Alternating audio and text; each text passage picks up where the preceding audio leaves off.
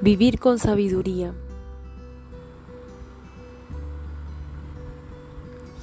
Única condición para permanecer en la dicha de ser. Significa acallar la mente y poner conciencia en todo.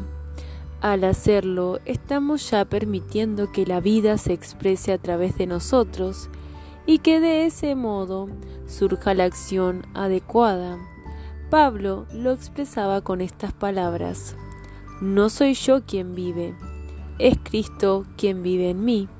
Y Jesús afirmaba, no he venido a hacer mi voluntad, sino la voluntad del que me ha enviado, lo cual se traduce en, no es mi ego quien actúa, sino la vida que se expresa a través de mí.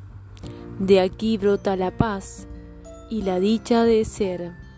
Al descubrir que la vida es nuestra, identidad compartida, de la certeza de esa unidad aparece el verdadero amor, cuando me percibo uno con todos.